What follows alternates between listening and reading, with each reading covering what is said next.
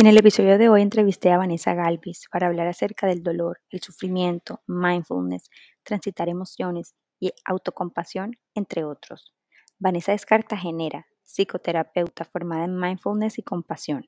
Actualmente trabaja con adolescentes y adultos para crear bienestar y desarrollo personal, teniendo presente su propio trabajo interno para devolverle al mundo compasión y amor.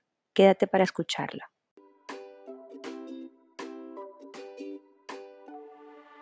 Nutrition is Your Podcast es un espacio para poder seguir nutriendo nuestro jardín interno, enriqueciéndonos con episodios semanales donde estaremos ampliando nuestro conocimiento sobre crecimiento personal.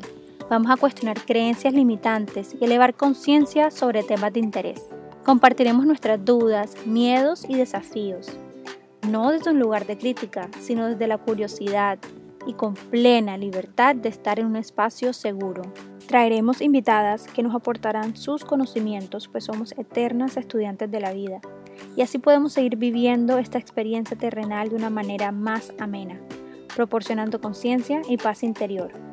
Juntos vamos a adquirir herramientas para poder vivir libremente. Yo soy Juliana Vélez, gracias por estar aquí. Este episodio es psicoeducativo, no es para diagnosticar ni reemplaza terapia ni pautas terapéuticas. Hola, ¿cómo están? Gracias por estar aquí. Otro martes de Nutrition is Your Podcast. Hoy les traigo un tema que me pidieron muchísimo que se llama el rol de las emociones, de cómo transitar las mindfulness. Y traes a una persona, amiga de infancia, psicóloga, eh, que se llama Vanessa Galvis. Hola, Vane. Gracias por estar aquí. Gracias a ti. Es un honor ser parte de tu podcast. No, imagínate, yo, bueno, voy a contar un poquito cómo fue que te traigo porque me, me ha parecido súper curioso. Vane y yo tuvimos una conversación antes de tener esta. Cuando yo le escribo, Vane, eh, quiero invitarte a mi podcast, quiero saber sobre tu mirada hacia, hacia la psicología, hacia, hacia, pues sí, la salud, la salud mental. Yo le propongo un tema y ella me dice, Juli, espera, vamos a primero hablar y yo te explico qué es lo que yo hago. Y yo, perfecto. Les cuento que tuvimos la reunión, pensé que iba a ser una reunión de media hora, duramos hora y media hablando, ¿verdad? Yo he podido grabar esa reunión, Vani. Hubiera sido espectacular. Se lo juro, como sentí, hace mucho tiempo no hablábamos y menos de psicología. Yo creo que nunca habíamos hablado de psicología. ¿Cierto que no? No, no. Yo una vez tuve la oportunidad de estar en un taller que había brindado hace unos años antes de COVID que me encantó sobre la alimentación. Sí. Yo creo que ese es el único como ambiente que hemos compartido más dirigido a la psicología. Sí, y, y bueno, yo creo que fue como si me hubiera sentado a hablar contigo de, de siempre. O sea, sentí que había mucha información que podías brindarnos y yo dije, no, es que de verdad que esta es.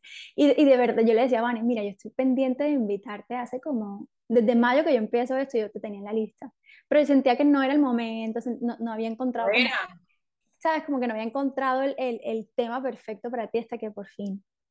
Así que, bienvenida. Ah, de acuerdo, gracias. gracias. Vale, cuéntanos un poquito, ¿cómo llegas tú a, a estar hoy como psicóloga, terapeuta, atendiendo pacientes? ¿Cómo llegas? ¿Qué hay, ¿Qué hay en tu historia? Bueno, la historia es un poquito larga porque yo inicialmente estudié psicología, pero cuando me gradué de la universidad, estuve en Londres cuatro años y llego a Colombia, no quería hacer nada con psicología.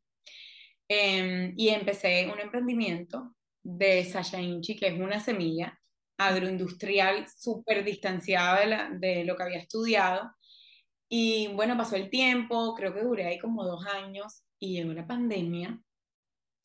Eh, yo durante esos tres años que habían pasado, un poquito más, había sido paciente de mindfulness, pero lo conocía pues desde, ese, desde el otro lado. Y mm, cuando llega la pandemia, yo creo que como a muchos nos pasó, la vida se puso en pausa y yo decidí tomar unas decisiones que, que cambiaron bastante la dirección en la que yo estaba. Una de esas fue terminar DINCA, notifiqué a, al grupo, a mis socios que no quería seguir, y la otra fue terminar una relación bastante larga. Y yo termino esas dos cosas y es como que me quedé sin piso. No tenía, no tenía claridad de qué quería, aunque parecía evidente que yo ahora terminé siendo psicóloga y estoy atendiendo. En ese momento no era ni siquiera algo que yo estaba considerando. Para nada. Fue súper difícil. Yo me sentía como en el limbo. y, y no sabía, no, no, sabía qué quería, sabía más que no que, que sí. Y es muy difícil a veces empezar a tomar decisiones cuando ni siquiera uno tiene claridad. Es horrible. Eh, y ese fue como mi primer acercamiento más profundo al mindfulness, aparte de haber sido paciente. Hice un curso de manifestación consciente de Eckhart Tolle, el que escribió El Poder de la Hora, wow. que fue como el abrebocas. Eh, a mí ese libro me lo había leído y me había cambiado la vida de verdad. De esos, de esos pocos libros que yo digo, soy otra persona transitándolo. Y, mm, y, decidí hacer eso porque me llegó un advertisement en Facebook, creo que fue en, en, en, email, y yo dije, wow, no tengo nada que hacer, tengo todo un montón de tiempo en mis manos, ¿por qué no?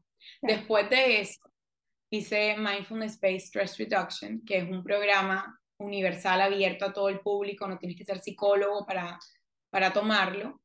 y, y, ese programa de la reducción de estrés me llevó mucho. Y poco a poco empecé a seguir leyendo, eh, hice mi primera certificación en mindfulness eh, y compasión en psicoterapia y yo creo que ya pues eso lo formalizó como tal y empecé a entender hace dos años ya. Wow, ese, ese autor a mí me encanta. Yo no me he leído El Poder de la Hora, pero me leí Una Nueva Tierra. No sé si te lo has leído también. Es una forma de mostrarte el mundo, de vivir en el presente, de, bueno, de conectarte con un poder superior a ti increíble. Así que me voy a leer el que dices. Dani, tú hablas sobre... Perdón, adelante. No, te lo recomiendo muchísimo. Gracias. Tú hablas sobre eh, bueno, antes de que tú entraras, yo te presenté, entonces, em, el poder de mindfulness y compasión a la hora de sentir, ¿no? A la hora de transitar el sufrimiento, a la hora de transitar cualquier emoción, y allá vamos a llegar, pero quiero que primero me cuentes un poquito qué es mindfulness, en tus palabras, porque describirlo es difícil. Es, es difícil. Eh, y yo creo que la dificultad a veces es porque es una cosa que se tiene que encarnar, se tiene que vivir, experimentar para conocer. Em, y en general, de las definiciones más universales que hay de mindfulness es prestar atención, o más bien la conciencia que emerge de prestar atención de una manera particular.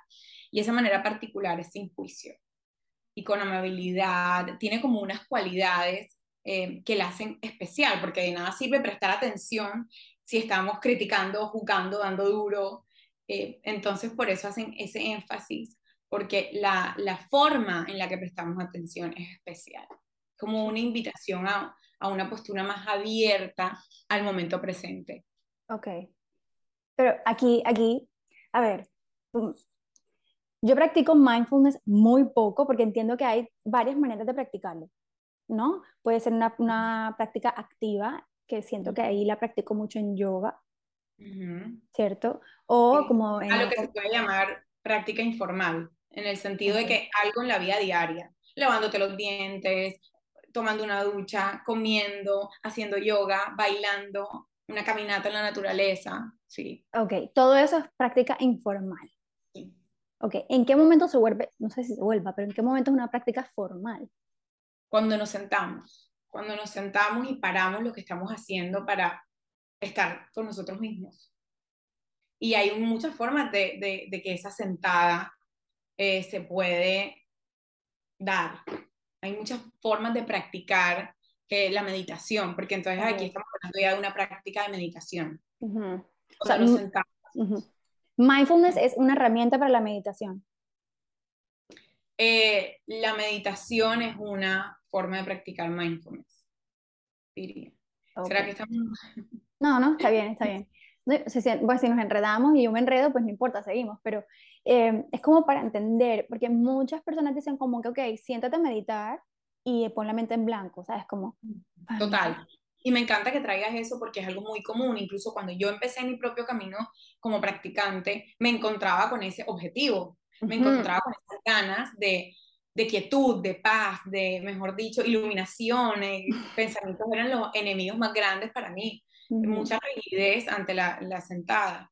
Y en realidad el mindfulness no es dejar la mente en blanco. Incluso la, la práctica de meditación, perdón, em, no tiene un objetivo en sí mismo. No es, bueno, me voy a sentar para calmarme, me voy a sentar para no pensar, me voy a sentar para no sentir ansiedad en realidad no es una escapatoria para absolutamente nada. Y yo creo que esa es la parte donde a veces entramos como que en conflicto, porque como estamos tan acostumbrados a que lo que hacemos tiene como un, un progreso, un objetivo, es como que, bueno, si me siento, cuando voy a poder meditar 15, cuando voy a poder meditar media hora, cuando voy a poder estar quieta sin que me duela nada, sin moverme un pelo. Entonces, es súper interesante empezar a ver cómo esas cosas a veces empiezan a, a desplegarse en la meditación, pero es importante eh, recordarnos que no nos pide más que estar con lo que sea que surja. Sí, porque a veces yo me siento y es como que me rasca el pelo en la cabeza, me rasca la rodilla, tengo que comprarle esto a mi hijo, tengo que hacer mercado y es como, no, no, no lo logro. Y una de las maneras que yo he logrado como poquito, ¿no?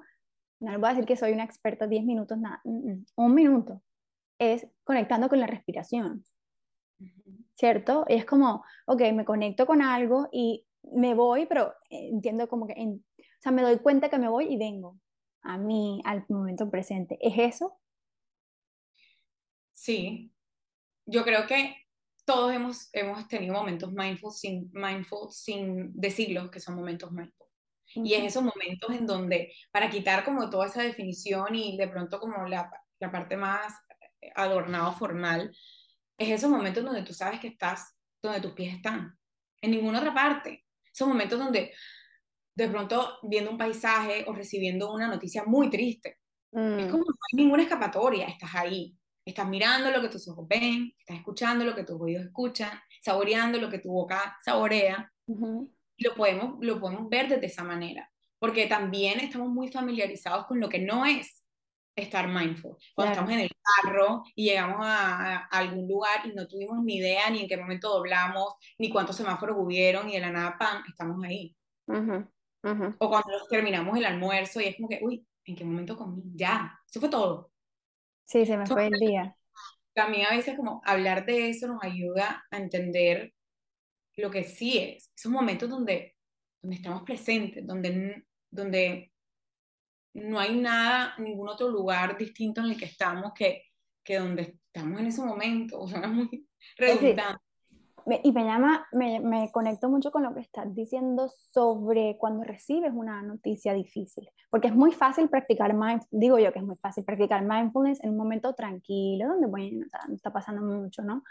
Pero es en esos momentos difíciles donde estás recibiendo una noticia que te va a hacer sufrir, ¿no? Que te va, miren, desde la pérdida de un familiar hasta un cambio de trabajo, yo qué sé, es en eso donde de verdad tú dices, aquí lo necesito, o, o, sea, ¿cómo es el transitar eso con mindfulness? Los momentos difíciles. Yo creo que lo necesitamos para todo, porque, porque a veces también nos perdemos mucho de la conexión con el disfrute y el placer porque estamos acá. Estamos todo el tiempo como que en una un diálogo interno que no para, que está jugando, adelantándose, precipitándose. Entonces, yo diría que es, una, es, el cultivo de una tensión que está con nosotros, donde estamos, y con esa cualidad amorosa, amable, sin juicio.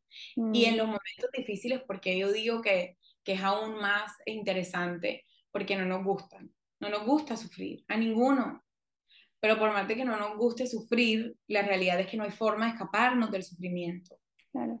Yo creo que eso es algo que, que yo todavía estoy entrando en términos con eso, porque no es fácil entrar en paz con que hagamos lo que hagamos, seamos quien seamos, la mejor persona, nuestra versión, mejor dicho, o sea, la que sea, no va a haber una forma, una estrategia en donde no vayamos a sufrir.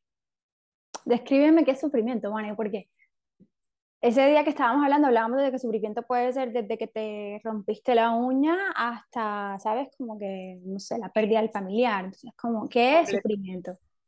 Y una forma de pronto fácil de, definirlo sería la experiencia de la insatisfacción, de algo displacentero, que tiene muchísimos muchísimo grados, una molestia, un dolor físico, una emoción difícil, pero yo creería que, que podemos definirla como la, experiencia la experiencia de algo que no nos gusta.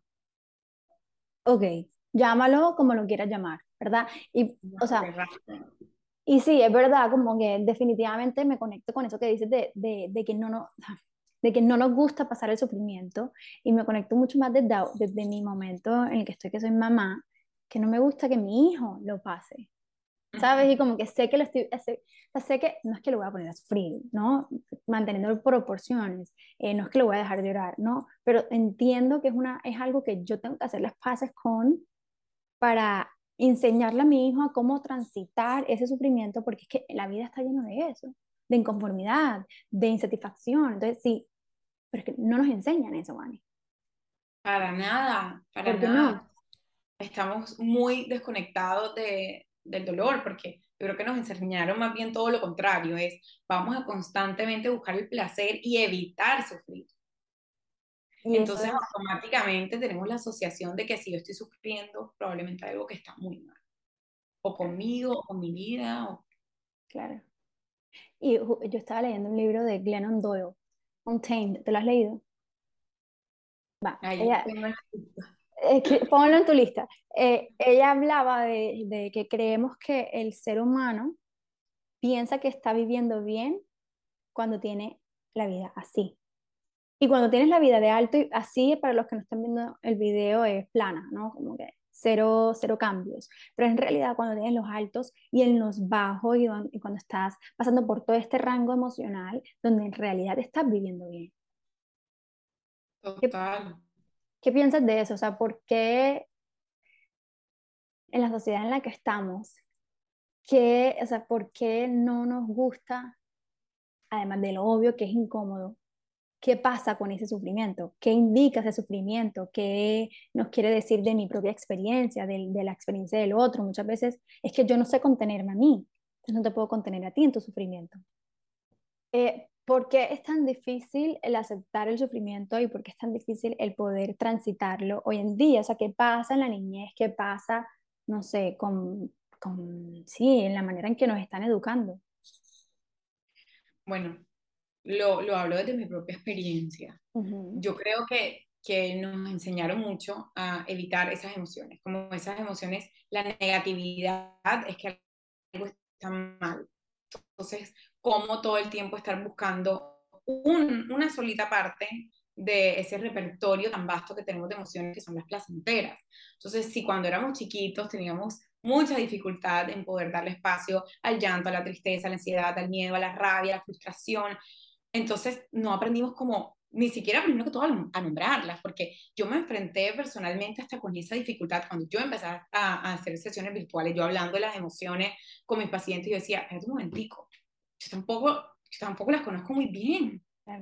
Yo cómo puedo estar hablando ahora mismo de, de, esto o pidiéndoles a mis pacientes algo que yo no me sé brindar. Mm. Y cuando empecé a hacer esa, esa propia trayectoria personal de acercar y, darle espacio a las emociones, me di cuenta que es un lugar muy inestable, o sea, porque en ese momento no, es como si perdemos de qué agarrarnos. Cuando estamos en esos momentos de, donde hay cierta insatisfacción significativa, es muy miedoso estar ahí. Entonces, claro, lo primero que, que surge, el primer impulso es la distracción llamémoslo lo que sea, llamar a una amiga, ordenar la casa, eh, poner comer. comer, poner Netflix, incluso a veces, porque es que a veces se ha confundido que es que no, si te sientas 15 minutitos se te quita la ansiedad. Es mentira. ya no vas a tener problemas. Entonces se nos vuelve, mejor dicho, la estrategia para hacer un bypass, para escaparnos de la emoción. Claro. Porque estar crudamente con esas emociones es es súper difícil. Yo no tengo una maestría en eso todavía. Estoy en mi propio camino en donde qué es estar en un momento de miedo. Con miedo, sin nada más. Entonces, yo creo que, que el acercamiento al sufrimiento, primero tiene que haber una, una observación de él. Porque cuántas veces sufrimos y ni siquiera sabemos que estamos sufriendo. Empecemos por ahí. Mucho, muchas veces ni siquiera sabemos que ese momento de, insatisfacción, tan chiquito como que se me quemó el huevo, mm. nos está generando un por dentro. O sea, ya se nos está moviendo algo por el lado de frustración o de irritabilidad, pero todavía no nos hemos dado cuenta. Y de pronto cinco minutos después la pareja dice algo que no nos gusta y sale el disparate. Entonces, yo creo que primero es como acercarnos a él. ¿Y de qué forma? Ahí sí yo digo, pucha, hay tantas, hay tantas. Yo creo que lo importante es de la forma que a uno le haga sentido, de la forma que uno coja esa forma, ese método, esa creencia, esa filosofía y la practique y la baje. Porque yo creo que a veces nos quedamos en lo inspiracional y lo lindo y lo poderoso que suena un libro, una serie o una persona. Un journaling. Escribe, eh, escribe, em, ¿sabes? Como que siéntate a escribir cinco minutos, sí, puede ser supremamente poderoso, pero ¿qué hago después de eso? Cuando, cuando hablas del sufrimiento o del sentir las emociones, Vane, em, concuerdo contigo que sí, hay emociones. El miedo para mí es una cosa horrible. La rabia para mí, eh, eh, mira, ha sido la emoción más retadora cuando pongo mucho en, los ejemplos con mi hijo porque es que es lo que tengo ya más cerca, ¿sabes? Pero el yo sentir rabia y el poder estar yo presente para calmar a mi hijo es de las cosas más retadoras que, que he sentido. Pero listo, y esa es yo creo que de pronto es entendible, pero también me ha pasado muchas veces que las emociones que llamamos placenteras, o que tú has llamado placenteras, como es el sentir felicidad, el sentir emoción, el sentir paz, ¿no? me, me, han generado en ciertas épocas de mi vida culpa. No, no sé, sabes, como que no es solamente como el aprender a sentir lo negativo o lo difícil, sino también el aprender a sentir lo fácil, en mi caso, ¿no? Sin estar juzgando, porque yo siento que, yo siento, mira, hay una emoción, y como esta, no sé, un circulito, ¿sabes? Esta es la emoción, y como no la hace sentir, empiezo a juzgar, y hago una emoción más grande. Y ahora no estoy, solamente tengo esta emoción pequeñita que es la rabia o, yo qué sé, sino que también tengo la grande, entonces tengo demasiado. Entonces siento que eso es una de las consecuencias del no saber. Total, es que va para ambos lados, porque también tenemos eh, de pronto miedos, bloqueos y resistencias con respecto a lo que parece seguro, pero si no lo hemos experimentado antes, entonces se vuelve una amenaza. Ok, claro. ¿Cómo así? ¿Lo que parece seguro en qué sentido? o sea, de pronto, a ver si te entendí bien, como esos momentos que me estabas contando de cuando es difícil también acercarse a esas emociones más placenteras como la felicidad, la paz, la calma, lo estoy relacionando con que no, no se ha hecho una asociación o no se ha activado o practicado o experimentado lo suficiente para dejarlas como estar. De pronto en sí misma han sido una, un recuerdo de algo que en su momento fue una amenaza, no sé, de pronto en una relación o em, de pronto me estoy yendo mucho por los lados, pero a un niño que de pronto un perro le, le haya mordido, hecho algo, es mucho más difícil que aunque el perro llegue y sea amoroso y sea una oportunidad de, de generar un momento placentero, es difícil que no le produzca una resistencia. Y creo que me, me desvié, pero yo creo que a lo que voy es que cada uno, y algo que a mí me, me, me llama mucho la atención, y es si las mismas situaciones no nos generan las mismas emociones a todos. Eso ya dice mucho. ¿Por qué? ¿Qué quiere decir eso? Claro, como cómo interpretas la situación tiene mucho que ver, ¿no? Total, total. Es que el observador no es independiente a su realidad. Entonces ahí viene un montón de qué ha sido real en nuestra historia, en nuestra genética, en nuestras creencias, que han ido formando cómo se va relacionando, de pronto me voy a poner muy científica, nuestro sistema nervioso con las cosas que, que vamos recibiendo, los estímulos externos e internos a medida que, que, no sé, vamos experimentando la vida. Cada uno va como, como teniendo una base diferente para ir como interpretando los hechos si son seguros o si son una mega amenaza. Y, y podemos estar hablando de el mismo, la misma situación que para una persona puede estar en un polo y para otra en otro, completamente distinto. Mira, vámonos a una situación para poner un ejemplo que, que me pasa cada vez que tengo un invitado aquí, ¿no? Una, la semana, no, esta semana tengo a una invitada, a otra invitada además de ti, donde la invité, pues la invité a hablar sobre trastorno de la conducta alimentaria eh, dirigido a padres. Esa persona estaba honrada, demasiado orgullosa, estaba tranquila, se sentía como en su zona, ¿sabes? Del hecho de que yo la invité. O sea, como de cómo interpreta esta, esta eh, situación de invitación. Pero me acuerdo que antes de empezar tú estabas muy nerviosa. Ante la misma situación. Todavía. Todavía estás nerviosa, ¿sabes? Como, como el, el, el, muchas, muchas, y siento que eso viene desde la infancia, como que muchas em, situaciones que has pasado de la infancia marcan hoy en día el cómo tú ves el mundo. Y eso hace que tú sientas diferente a mí. Total. Y ahí vamos que, que el sufrimiento que aunque todos compartamos la, la, el, el, experimentar sufrir, no significa que van a ser por las mismas razones, ni la misma intensidad, ni la misma forma, de ninguna manera. Es, muy, es muy amplio. De pronto para, para la tía el sufrimiento es cuando le mueven los adornos de la casa y de pronto a otra persona eso ni por ahí le va a chijear una rabia. Y por eso las emociones de sufrimiento, relacionadas con el sufrimiento, las podemos ver como mensajeros de nuestro mundo interior. Si viene esa rabiecita, si viene esa ansiedad, si viene esa tristeza, es todo menos para que se vaya porque está diciendo, hey, mírame, aquí hay algo, aquí hay algo que no nos gusta, aquí hay algo, es como pillarnos a nosotros mismos como en, en, en una forma de ver la realidad que está generándonos dolor que lo tendemos a hacer muchísimo.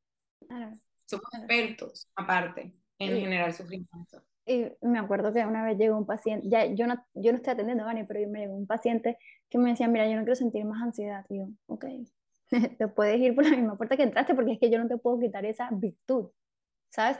Claramente hay tipos de nivel de ansiedad, ¿no? Donde sí podemos reducirla, pero la ansiedad es un mensajero también.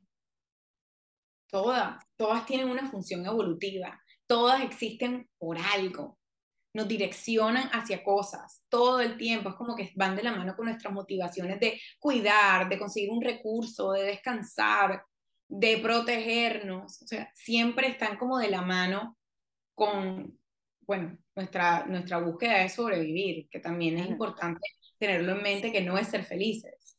Entonces tenemos este cuerpo tan complejo lleno de ese repertorio de emociones que, que no son nuestros enemigos y no son un sinónimo de que hay algo mal con nosotros, porque es que todos las experimentamos. Y por eso ninguna estrategia nos va a poder ser como que la, la salida a no sentirlas más, a castrarlas, a eliminarlas de la vida, porque son parte de lo que nos hace la especie que somos me gusta eso que dijiste de nuestra, nuestro objetivo es sobrevivir a la final. No siempre estar feliz, porque también en esa búsqueda de siempre estar feliz, obvias y como ignoras las otras 18.000 emociones que te vienen a dar una información. ¿Qué pasa si no sientes la rabia? No te das cuenta que de pronto alguien está violando un límite tuyo, de que ha traspasado un, un no sé, sí, un límite ya sea físico, eh, emocional o, ¿sabes? Entonces, cada una viene a mostrarte algo. Total.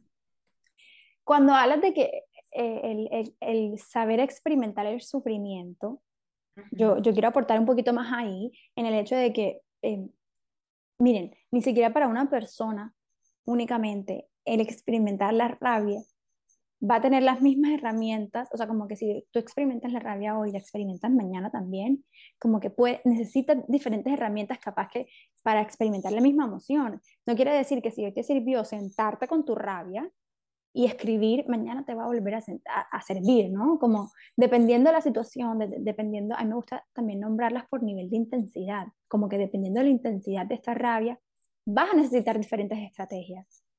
Total o sí, o, o, formas de estar con ella, no sé. A mí me sirve mucho, con la rabia no, a mí la rabia es muy difícil, pero con, con la ansiedad, con la tristeza, a mí me sirve mucho el sentarme y escuchar al cuerpo en el sentido, no como que la gente se burla cuando yo escucho el cuerpo, no, el cuerpo, las emociones son sensaciones físicas también.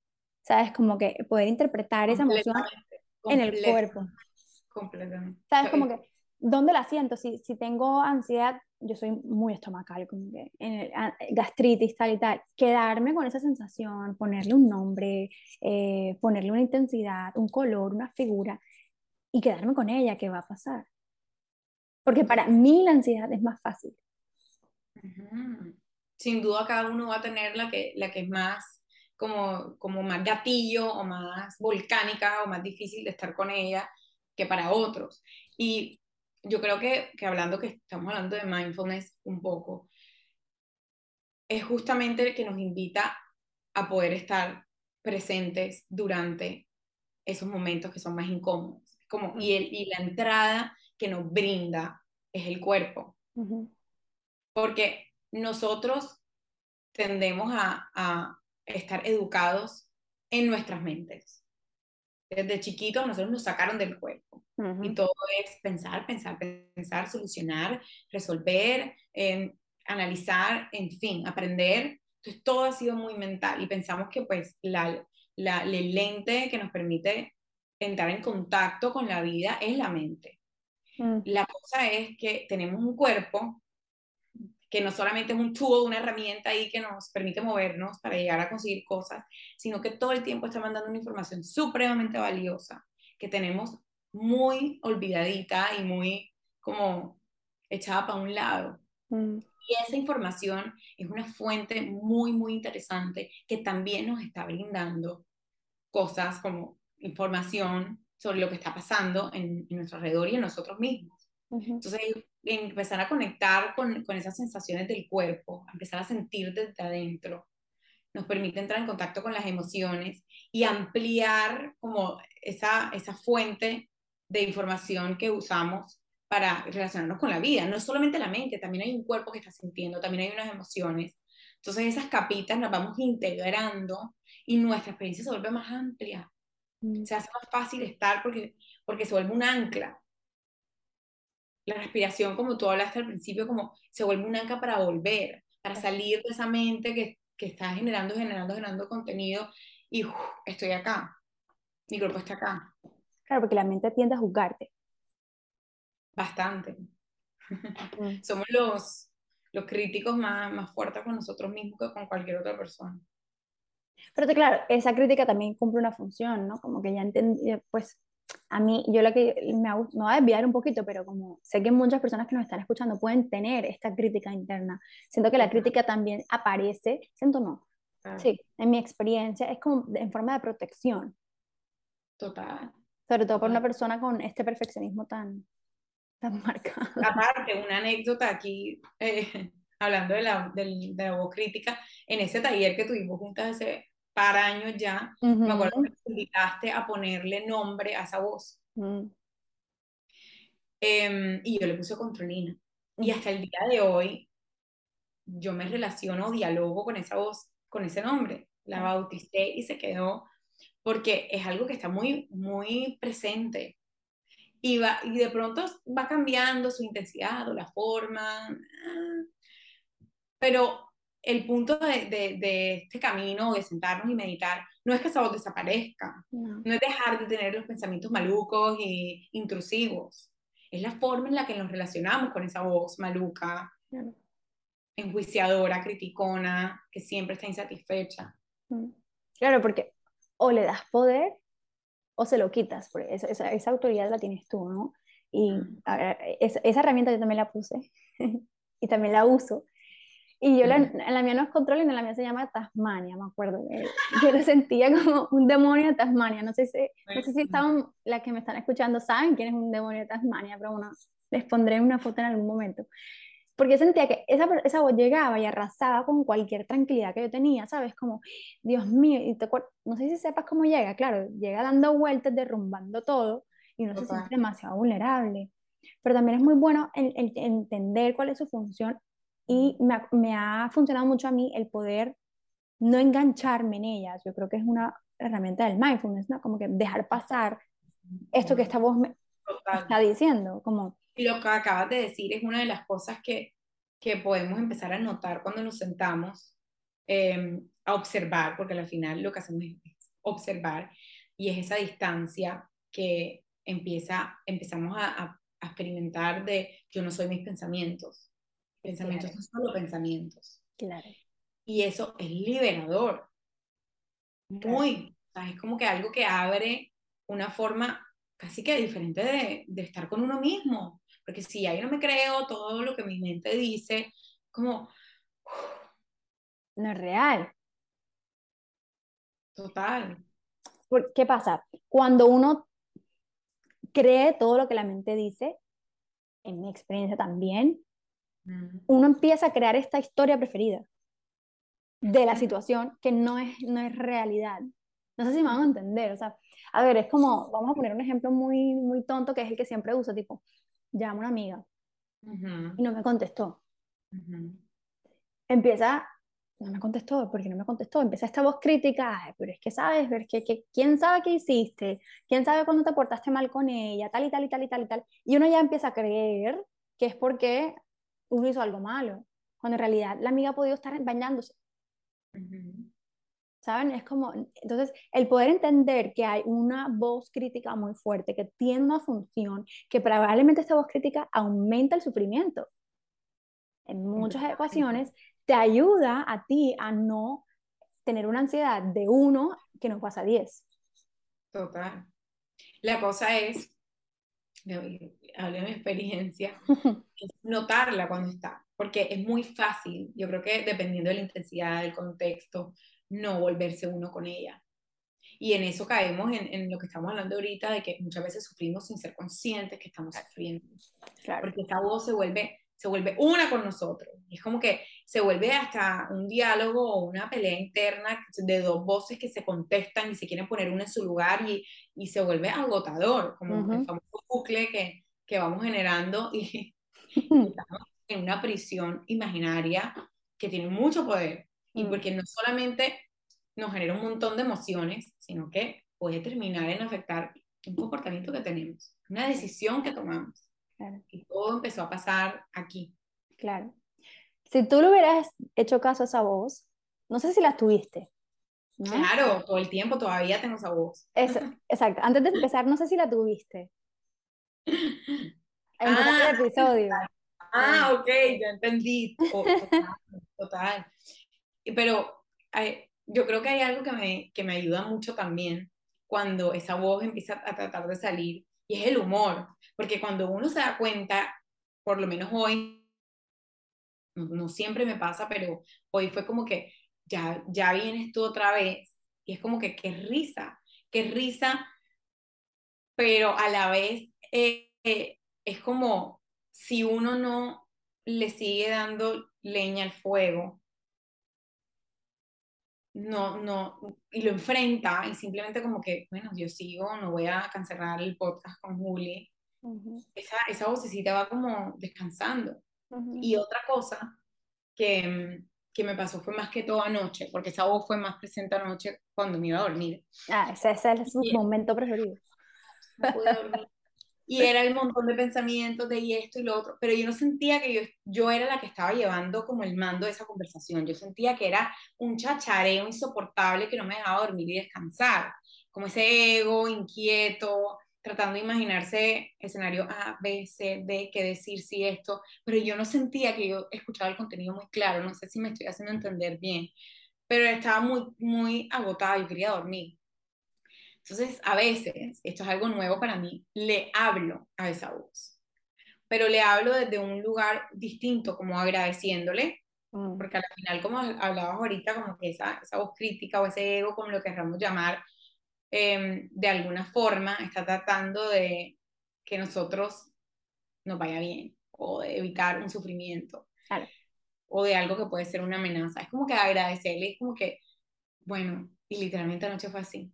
Bueno, Controlina, yo sé que tú quieres que yo sea perfecta, tú, yo sé que tú quieres que mañana salga todo bien, pero ahora mismo quiero descansar y no te necesito.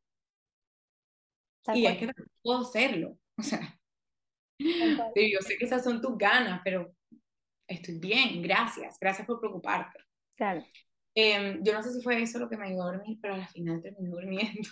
Probablemente. esa voz está ahí, está ahí a veces cuando en, cositas súper chiquitas. Mira, eso que acabas de nombrar es súper importante porque, como tú dices, cumple una función, ¿verdad? Pero también es, cumple la función, uno cumple la función de protección. En algún momento de tu vida aprendiste que es, eh, no sé, que el exponerte de esta manera, probable, vamos, estoy usando tu ejemplo, ¿no? Pero el exponerte de esta manera, capaz que en algún momento de tu vida lo pasaste muy mal y ahorita Controlina va a querer pues evitarte ese momento otra vez, ¿cierto? Total. Pero es, es, también te puede servir de, de, ¿cómo se llama? Como de mensajero para conocerte, ¿vale? Porque si tú, si tú ya identificas que es una voz crítica, ya le pones nombre a esta voz crítica y te volteas a verla y le preguntas, obviamente todo esto en tu cabeza, ¿no? Pero le preguntas, ¿qué me quieres? O sea, si tú eres la que me estás mostrando el miedo, si tú eres la que me estás protegiendo, ¿de qué me quieres proteger? Y darle espacio también para que esta voz pueda decirte y tú abrazar ese miedo, porque es válido también. Total. Es como sentarlo a tomar café. Como que, bueno, ven. Dime. envidia, rabia, ansiedad. Siéntate conmigo un momentico, hablemos. Claro. ¿Cómo eres tú? ¿Qué te trae por aquí? ¿Cómo se siente que estés mm. aquí? Porque es, es, difícil, pero eh, una de mis grandes maestras, me acuerdo que dijo, la sabiduría de la ansiedad te la da la ansiedad. La sabiduría de la rabia te la da la rabia, no viene de algo de afuera, una herramienta, un adorno, está ahí, transitando a esa misma precisa emoción.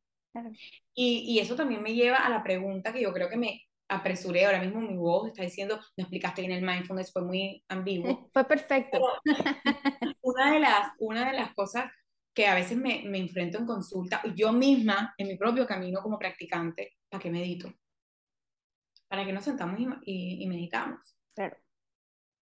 Y, y puede tener un montón de propagandas hoy en día, pero a mí me gusta invitar de lo que, lo que yo me he dado cuenta en, en mis mil idas y regresos con la práctica, que es, una, es un espacio para intimar con la mente, es un espacio para auto-observarnos, porque si nosotros nos vamos a sentar a practicar como una estrategia para calmar lo que no nos gusta, para volver a hacer lo mismo, no entiendo.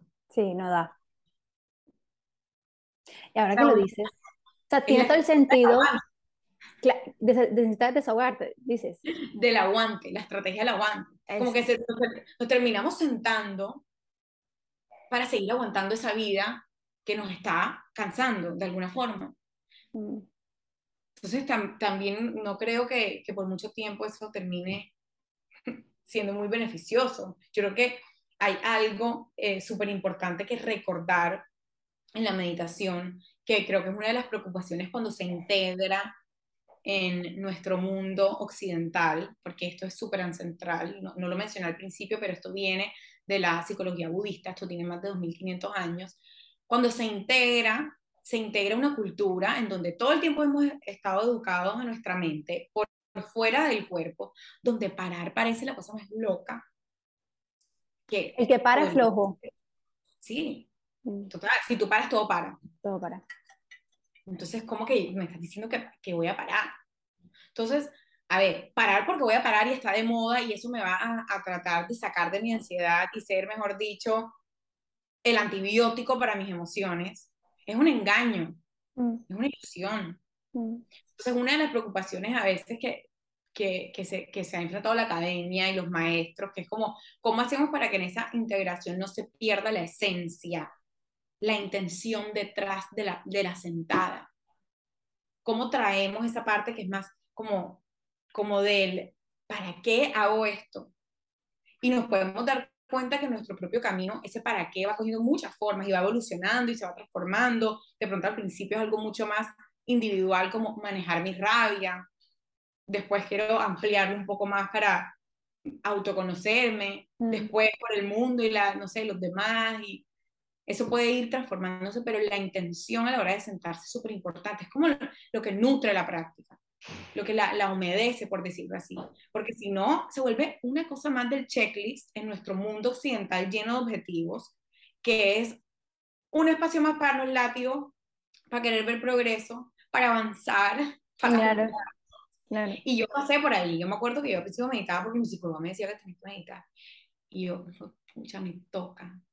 Cuidado, qué vergüenza llegar a la sesión y que me pregunte cuántas veces me y que no hice ninguna. Claro.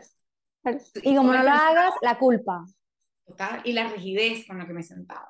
Entonces yo me acuerdo que nosotros no habíamos revisado mucho la postura, pero entonces yo me sentaba y yo ya quería imitar la postura del loto, que es las pies cruzados, las manos sobre los muslos, no moverme, quedarme. Entonces se me volvía la exigencia grande, la tortura, entonces me dolía el cuello, te quedas, te quedas, vas a aguantar los cinco minutos sin moverte, porque es que así debe ser.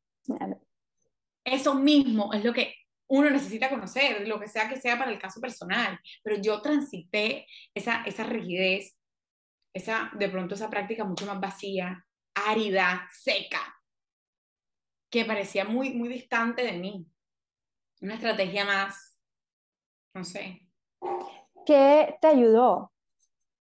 O sea, ¿qué te ayudó a darte cuenta que definitivamente esto, o sea, no estaba ayudándote y en vez de ayudarte te estaba era no sé, es como, yo no sé, tú te leíste el libro de, de, de, ¿cómo se llama? De Robin Sharma, creo que es de 5 a.m. Club. No, pero lo, lo escucho un montón. Bueno, ese libro, pues nada, te invita a que te levantes desde las 5 de la mañana y hagas todo este cuento de meditar, tal y tal, algo para la mente. Bueno, en fin, te hace mil cosas. Yo terminaba a las 7 de la mañana, ya quería acostarme otra vez porque estaba demasiado cansada, pero como no me despertara a las 5 de la mañana, la culpa venía. Entonces siento un poquito más, siento que, que te pasó así en un momento con la meditación? ¿En qué momento te diste cuenta que no te estaba sirviendo? O sea, como que, ¿cómo te diste cuenta de eso? Siento que verte con autocompasión. ¿Cómo? La misma práctica empieza, yo creo que llega un momento, oye, o muchos momentos como que se va desplegando esa, observado, esa observadora que observaba lo duro que era con ella misma.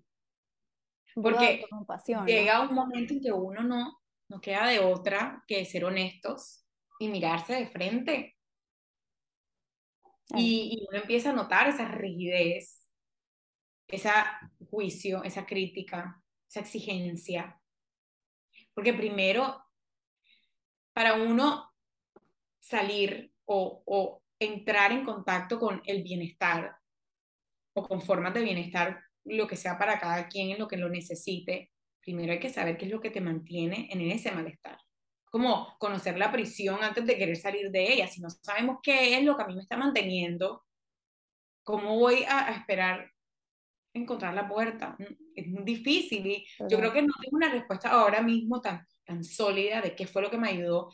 Proceso de, de sentarme, de guías, de también exponerme a información que me iba instruyendo en, en la forma de sentarme, que me iba como, como, por ejemplo, yo tuve un antes y después en una clase con unos meditadores que, que ellos nos han dado muchos insights de la práctica. Bill y Susan Morgan estuvieron cuatro años en un retiro de silencio, cuatro años en silencio, o sea, es una locura. Y tú te pensarías que esto, esto, esta pareja, porque ellos son marido y mujer, van a llegar a la clase y van a, mejor dicho, hablar todos acartonados, de pronto todo como que... Mm", y llega esta pareja llena de energía, como a coger la práctica que yo llevaba y tumbarla completamente.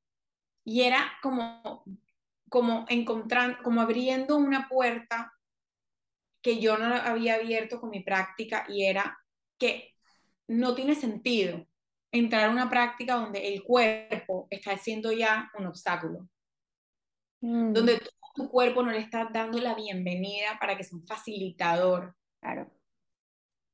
Entonces es un momento hermoso, porque también yo creo que es algo que, que sin darme cuenta me fue enseñando, de preguntarte qué necesitas en este preciso momento. ¿Qué necesita tu cuerpo para practicar ahora? Y ahí enseguida ya te está invitando a tener una conversación un poco distinta contigo mismo. Porque no es, eh, se supone que la mejor práctica de meditación es sentado. El día sí. Dos, dos, semanas practicando así, tres meses, cuatro meses, cuidado y ahora echo para atrás y me acuesto. Esas eran cosas que yo percibí. O te encorvas, o, o sea, lo que sea, sí.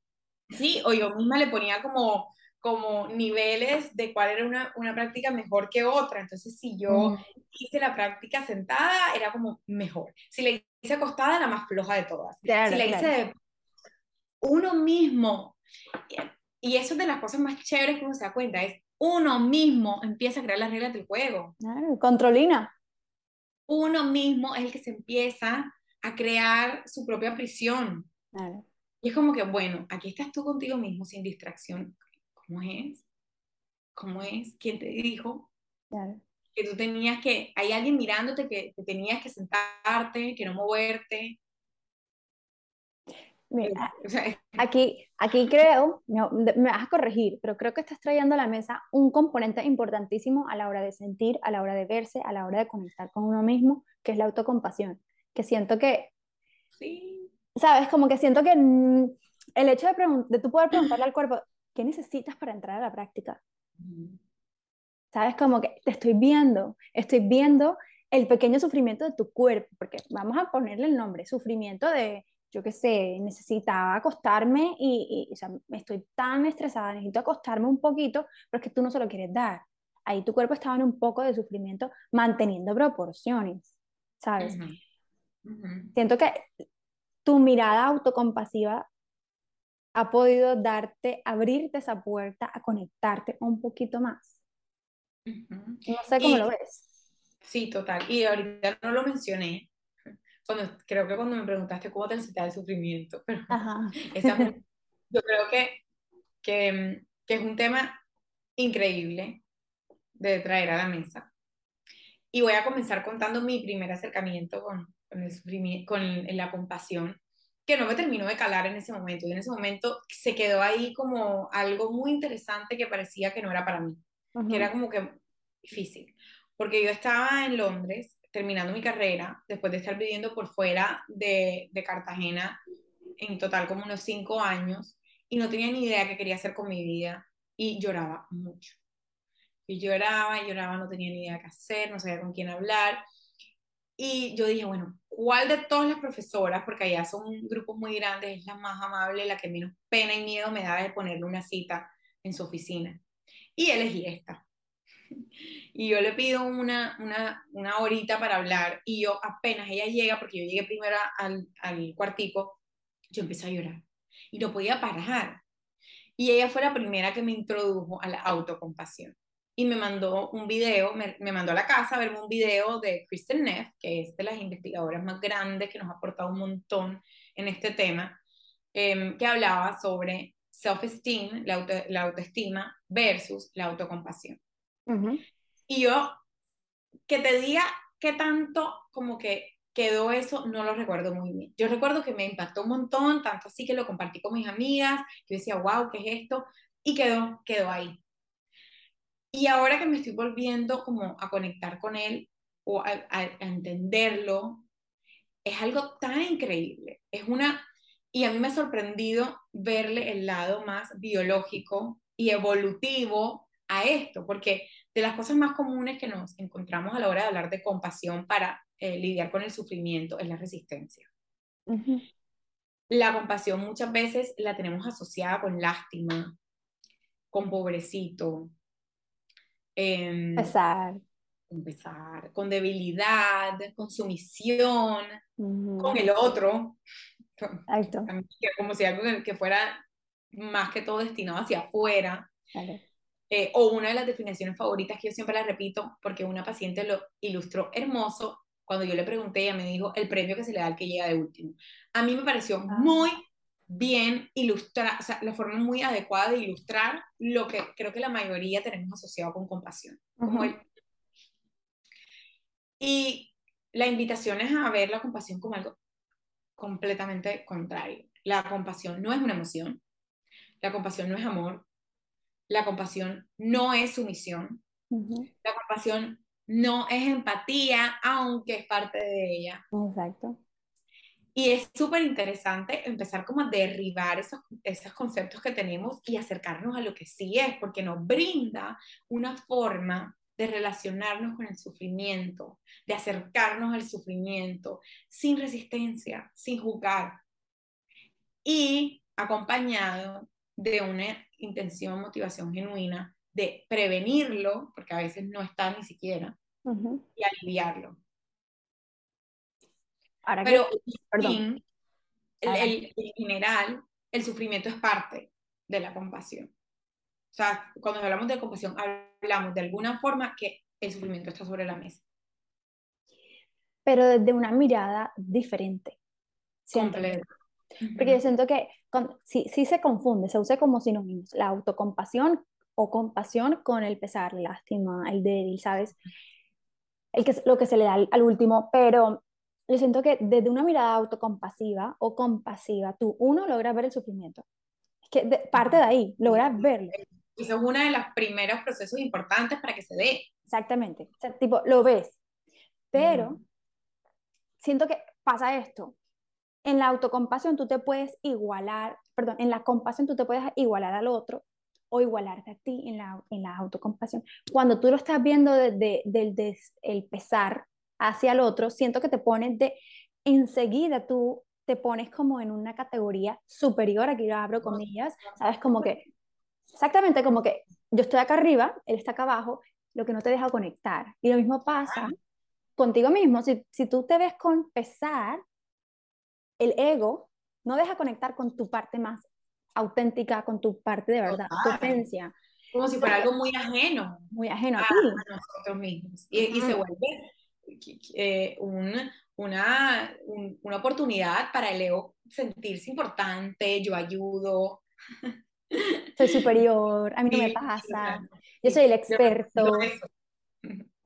Pero en los momentos en donde nosotros nos a ver, voy a decir una palabra que también es fundamental en este proceso, tenemos el coraje, porque es todo lo opuesto a debilidad, tenemos el coraje de acercarnos a eso y tolerarlo, porque no es fácil. No. es horrible. en verdad, tener esa capacidad de acercarse y tolerar, enseguida te hace como estar en eso en ti experimentarlo, movilizarte con ese sufrimiento desde una parte mucho más íntima y humana. Eso, eso, porque... Porque todos sufrimos. Ahí, va. Y, tú dices, desde la parte más humana, y siento, Vane, que es como verte parte de la humanidad. Porque desde el pesar, tú te aíslas. Porque eh, a mí, Claro, a mí es la única que me pasa, eh, nadie más pasa por esto, a mí es la única que, yo qué sé, me va mal en el trabajo, o, ¿sabes? Y, y, eso da vergüenza. siento que la compasión como que te permite, uno, mirarte, verte, como que verte como ser humano, ¿no? Eh, tomar acción, es, es, una posición muy activa, el pesar no. El pesar es, lo viste y me hiciste nada. De, de la, como que de hacer algo activo, o sea, esa motivación genuina, genuina es una parte fundamental, un componente importantísimo de la compasión, porque no nos quedamos ahí, no nos quedamos con la empatía de, por eso digo, la empatía es parte, pero no es suficiente, porque yo puedo decir, ay, pucha, qué duro, y ya, distancia, ay, pucha, ¿cómo sería eso? Sí. Pero no significa necesariamente que yo cojo esa empatía, la bajo, como me movilizo con ella. O sea, tengo una una intención de alguna forma poder sostener, aliviar, prevenir ese sufrimiento que va en el otro o en mí. Porque también es importante aclarar que hay tres flujos de la compasión. La compasión de los demás hacia nosotros. Okay. Que esa nos cuesta. Nos cuesta. La, que, la más fácil, que la quería decir primero, pero no la dije, es la, la de nosotros hacia los demás. Esa a todo el mundo le encanta. Ay, yo ayudo, yo sí mejor dicho. La de los demás hacia nosotros es más difícil. Y la de nosotros hacia nosotros mismos tiende a ser la que menos conocemos. Como que, uy, ¿cómo, cómo así? ¿Cómo, ¿Cómo es que yo me puedo brindar eso mismo que estoy dispuesta a veces a darle al otro en mi propia intimidad? ¿Cómo sería ser más amable cuando estoy mm. pasando la feo? Porque creemos, tenemos la falsa idea que crítica es lo que te lleva al bienestar, ¿no? Como, si me miro, eso requiere de una vulnerabilidad muy berraca. que no sé si estoy dispuesta a sostener o ni siquiera sé si sé sostener. Totalmente. Eso es muy válido. Siento que el poder de la compasión, de la autocompasión, es fundamental a la, hora de sentir, a la hora de transitar, a la hora de verte. No te está haciendo flojo, no te está haciendo el, pobrecito, eh, no. Te logra ver como ser humano. Y es todo lo contrario porque podemos ver que tiene como dos movimientos de energía, como lo dice Kristen, que a veces pensamos que si yo me voy a brindar autocompasión, me voy a quedar donde estoy, no voy a hacer nada. Pero es todo lo contrario, porque hay veces en donde la compasión, la autocompasión te puede llevar a, sí, descansa, estás agotado, pon un límite o lo que sea, como algo, una, una energía de pronto más suave, más cuidadora. Y hay otro lado que, que también te va a poder empujar a cosas cuando están difíciles, un miedo a salir en escena. La compasión no significa, tengo miedo de, que, de hacer el podcast, entonces cancélalo. Ya no Mejor, sí, sí, esto es muy duro para ti, quédate en tu casita. No. no, dale, esto es duro, esto es difícil para ti, pero tú puedes. tú puedes hacer cosas difíciles. Sí, y lo podemos sostener, podemos sostener ese miedo, podemos sostener esa angustia. Y quiero también como aclarar algo que esto es algo que se cultiva y, que está, y que lo puede cultivar cualquier persona. Esto no es que unos lo merecen y otros no. Esto no es que unos la tienen ya dentro y esto de pronto como que yo no nací con la capacidad para, para la compasión. Esto es algo que todo emocionalmente cultivar como cualquier habilidad, Así con práctica. Y cada persona puede comenzar en un lugar distinto, porque al principio es muy difícil, puede haber, como hablábamos ahorita, si hay esa, esa dificultad de acercarse a emoción de calma, eh, felicidad, eh, emociones más placenteras, de pronto esto puede ser en sí una amenaza. como, que me voy a yo dar algo así tan tender, tan suavecito? O también puede pasar que, o sea, y eso hay que estar muy, muy, muy, como muy pilas con esto porque cuando, como que tipo, no sé, muchas veces me ha pasado en experiencia personal de que es difícil por lo que estás pasando, pero él la tiene peor. Y eso automáticamente te invalida todo lo que estás sintiendo, ¿sabes? Como que, ojo con ese diálogo también, porque la voz crítica, como, como veníamos hablando, es súper inteligente de cómo meterse contigo en diferentes escenarios. Entonces, como tener pendiente, como que es difícil, punto, independientemente que el otro lo tenga peor que tú. Tú lo estás pasando difícil hoy. Total, y eso es otra forma de distracción. Es otra forma de, no hacernos cargo de lo que pasando. Entonces yo voy a, voy a, escudarme en que el otro la tiene peor que yo. Siempre va a haber alguien que la tiene peor y siempre alguien que no. O sea, es como, no, no nos lleva a ningún lugar esas comparaciones. Claro. El poder, para ir terminando, Vani, el poder, yo lo llamo el poder, hoy lo veo como un poder porque siento que me, es lo que me permite conectarme y lo que me ha permitido conectar con los otros, eh, sobre todo, no sé, en redes sociales, eh, el mostrarme vulnerable. Para muchas personas es un no rotundo, es un qué vergüenza lo que estás haciendo. Para mí ha sido un superpoder.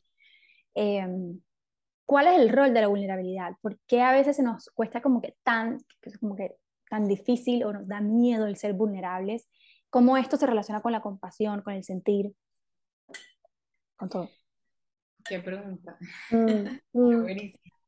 Em, yo creo que, que como la compasión es un tema a redefinir socioculturalmente, porque yo creo que hemos escuchado incluso en, las películas que también está asociado con debilidad. También está asociado con como que algo que es, que, es más frágil. Y mm, también creo que es algo que no es fácil para nada porque requiere también una honestidad y una apertura al sufrimiento interno o a, lo que sea que esté pasando, a una, como una disposición de mostrarnos tal y como somos en ese momento. Y mm, yo creo que lo, de lo que puede hacerlo muy difícil es el miedo al rechazo o la incertidumbre a lo que pueda pasar. porque los momentos donde somos vulnerables, somos vulnerables porque no, no sabemos cómo el otro lo va a recibir, si no estamos hablando de algo cómodo, familiar, conocido. Claro. En el momento en donde, donde estamos entrando en ese terreno de, pues, pucha, me voy a presentar o decir o expresar tal y lo que estoy sintiendo sin maquillaje, está esa, esa, ese componente de lo incierto que es tan difícil. Tan, tan difícil. Y también trayendo en cuenta que somos la especie más social del planeta. Entonces, el hecho de, de, que de pronto pongamos en riesgo las conexiones que tenemos, da que como que nos hace tenerle más resistencia a una posible vulnerabilidad porque no queremos perderlo, no queremos experimentar el rechazo o el abandono o lo que sea. Porque Pero nuestra supervivencia está en riesgo. Total. Pero lo más increíble es que no hay forma de evitar el conflicto.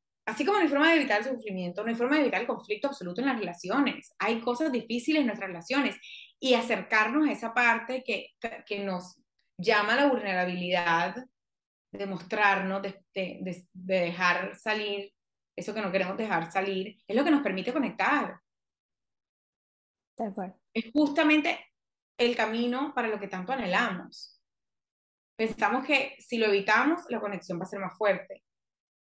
Si yo me lo guardo, o si lo adorno, si le quito importancia o lo que sea, o si me adapto completamente a esto, entonces va a ser más fuerte. Voy a, voy a tener esa persona ahí. Pero al final nos estamos abandonando a nosotros mismos. Y eso es muy duro. ¿Qué, ¿Qué, relación hay ahí? ¿A quién están aceptando? Eso. Es que si te abandonas, ¿qué aportas? a la relación, hablan si es en relaciones. Cualquier relación, no solamente pareja, papá y mamá, hijo e hija, o sea, cualquier relación. Y seguramente, total, eh, no significa que, la, que, que, ser vulnerables no vamos a estar exentos a equivocarnos. ¿O no? No es como que, ay, soy vulnerable, entonces esto me, me va a dar el pase libre de que las cosas salgan bien o que el otro tiene que, no sé, aceptar o dar la bienvenida a todo lo que yo estoy trayendo a la mesa. Claro. Pero yo creo que es la única forma de ir como afinando esa conexión con uno mismo. y, ahora mismo me está visitando algo, como que también creo que es un proceso de uno ir conociendo qué sería ser yo misma. Eso. O sea, o sea, Eso. Porque nos invitan mucho a ser tú mismo, uno, por dónde empiezas. Y dos, en el momento en que empiezas a hacerlo, no, no, no, pero no tanto. Muchas personas pueden recibirte así. ¿Me entiendes? Entonces, sí, eh, eh, eh, el tema de la vulnerabilidad es todo un tema. Brené Brown, que es una de mis personas favoritas, tiene todo un podcast y todo un episodio en Netflix sobre el poder de la vulnerabilidad, el cómo eso nos invita a la conexión que creo que podemos empezar a hacer otro, otro episodio, Vani. Total, total. De una. Pero, pues, pucha, yo creo que la vulnerabilidad, eh, si se reexplora, es un superpoder que nos permite como estar más abiertos a, a, tener conexiones más profundas con los demás y con nosotros mismos. Mm.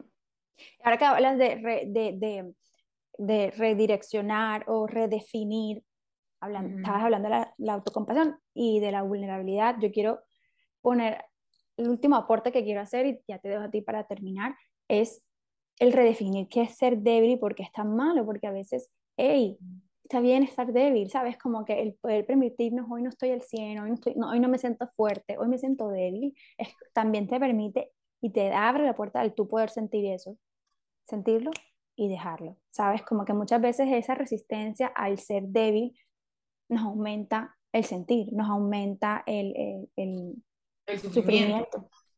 Que no es solamente en esos momentos de cuando las cosas no están saliendo como no nos gustan, que ya tenemos lo que, lo que pasó que no nos gustó, y nosotros le añadimos la otra capita que es que no debería estar pasando eso. Entonces tengo rabia, pero mucho porque tengo rabia. Y porque me está durando tanto tiempo.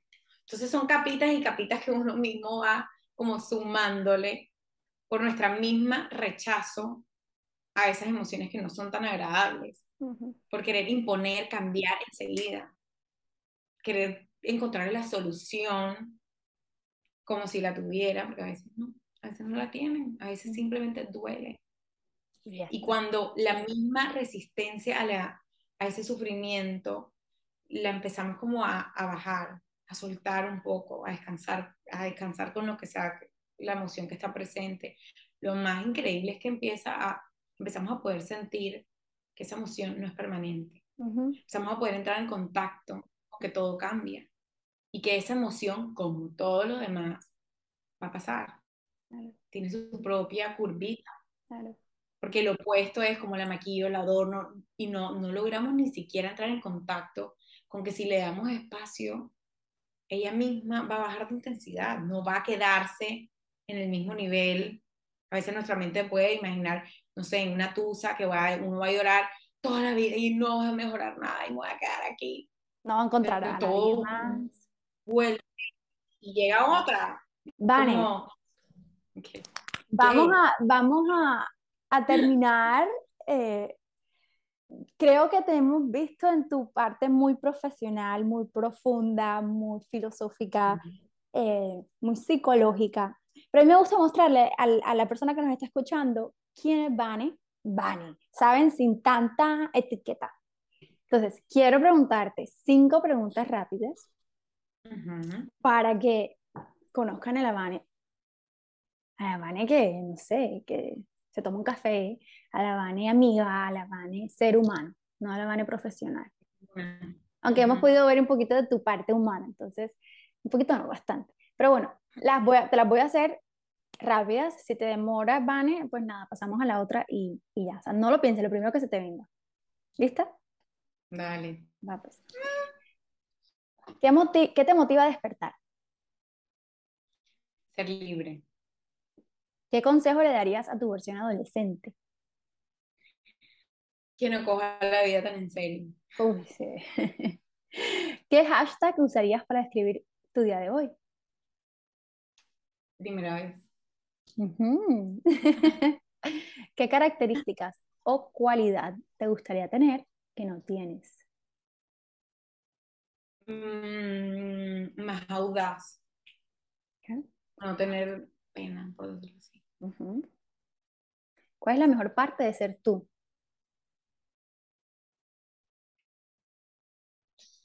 La mejor parte de ser yo. Diría que muchas cosas, pero mm, facilidad de disfrute, no sé. Como que, yo, no sé, yo lo disfruto. Va. ¿Qué, qué, la última es una palabra que describa tu vida actual? Apertura. Muy bien, ya. Con esto terminamos, Vane. A todos los que se quedaron hasta aquí, de verdad que muchísimas gracias por, por escucharnos, Vane. Gracias por tu tiempo. Eh, ¿Dónde te pueden encontrar? Yo voy a dejar toda tu información aquí en la cajita de descripción, pero ¿dónde te pueden encontrar? Me pueden seguir en mi cuenta de Instagram, Fundamental Balance. Ok. Entonces, eh, Vane, gracias. Gracias por tu tiempo, por tu sabiduría. Eh, bueno, vas a ser invitada a otro podcast, a, otro, a otro episodio, porque de verdad que hablamos demasiado delicioso. y a todos ustedes, gracias. Igual. Gracias, Vane. A todos ustedes, gracias por quedarse. Les mando un abrazo y nos vemos el próximo martes. Chao. Gracias por estar aquí y acompañarme en un episodio más. No olvides compartir este podcast si crees que puedes ayudarle a alguien. Si tienes dudas, comentarios y o sugerencias, Puedes dejarlo en mi Instagram arroba nutritioniscure. Si es de tu interés y quieres seguir aprendiendo, puedes suscribirte en esta plataforma o en cualquiera que nos estás escuchando. Nos vemos en el próximo episodio.